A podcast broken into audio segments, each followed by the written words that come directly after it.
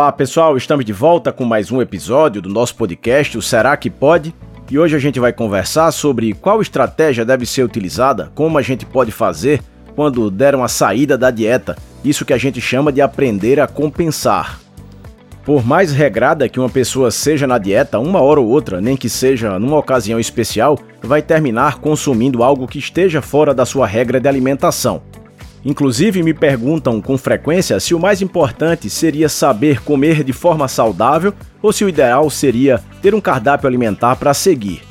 Eu acho muito importante que a gente saiba comer, entender a diferença básica entre os macronutrientes, entre as proteínas, gorduras e carboidratos, e entender até sobre o comportamento que cada alimento traz, a sinalização deles no nosso corpo.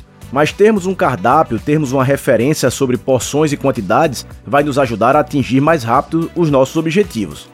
Sempre defendo também que a qualidade do alimento é bem mais importante do que a quantidade. Mas num processo de emagrecimento, por exemplo, uma pessoa pode estar comendo saudável e sem conseguir emagrecer, porque pode não estar conseguindo promover um déficit energético. Para emagrecer é importante que nós estejamos gastando mais energia do que consumindo.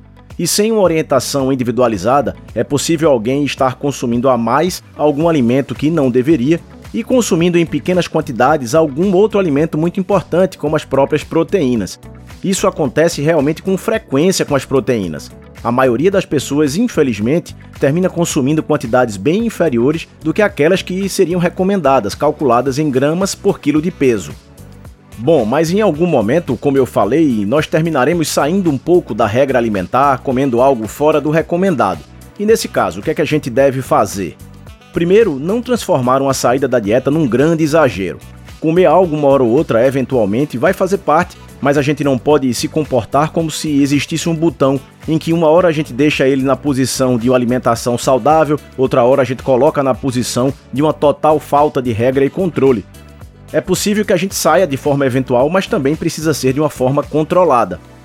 Entenda que até quando você fugir um pouco da sua dieta, você deveria fazer isso com consciência, tentando não exagerar. Muito cuidado também para não entrar naquela ideia de perdido por um, perdido por mil. Isso é simplesmente mais uma estratégia de autossabotagem. Outro ponto importante é que quando você sair da sua regra alimentar, tente não se desesperar. Você tendo noção do caminho de volta, basta retomar o seu foco e seguir em frente. Reconhecer que saiu realmente da dieta, que comeu algo fora, mas que precisa voltar e sabe muito bem por onde recomeçar. Entendam o seguinte: qualquer alimento consumido fora do seu plano alimentar, esse alimento deveria ser compensado. Você não vai encontrar, ao menos numa dieta decentemente prescrita, taças de vinho, cervejas, bolos ou doces. Então, se eventualmente fizer uso, precisa tentar fazer alguma outra substituição compensatória no seu cardápio. Por exemplo, o álcool ele é metabolizado como glicose. Se você decidiu dividir uma garrafa de vinho no sábado à noite, uma estratégia pode ser reduzir o consumo dos demais carboidratos das refeições daquele dia. Se não vai ser possível fazer uma compensação perfeita, ao menos ela serve como uma ajuda. A mesma coisa se você fizer o consumo de uma sobremesa eventualmente.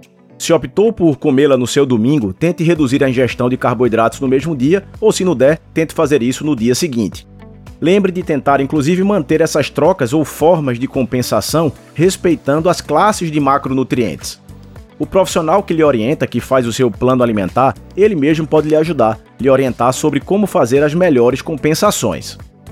Agora, apesar disso, saber que existe uma possibilidade de fazer uma compensação não pode servir de um passaporte, não pode servir de liberação para você ficar saindo da sua dieta com frequência.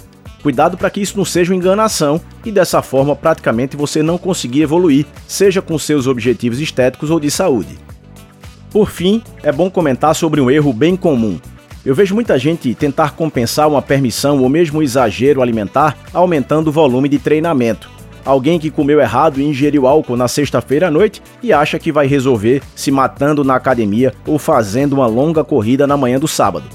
Lembre sempre que o gasto energético do exercício físico, ele é sempre bem menor do que a gente gostaria que fosse.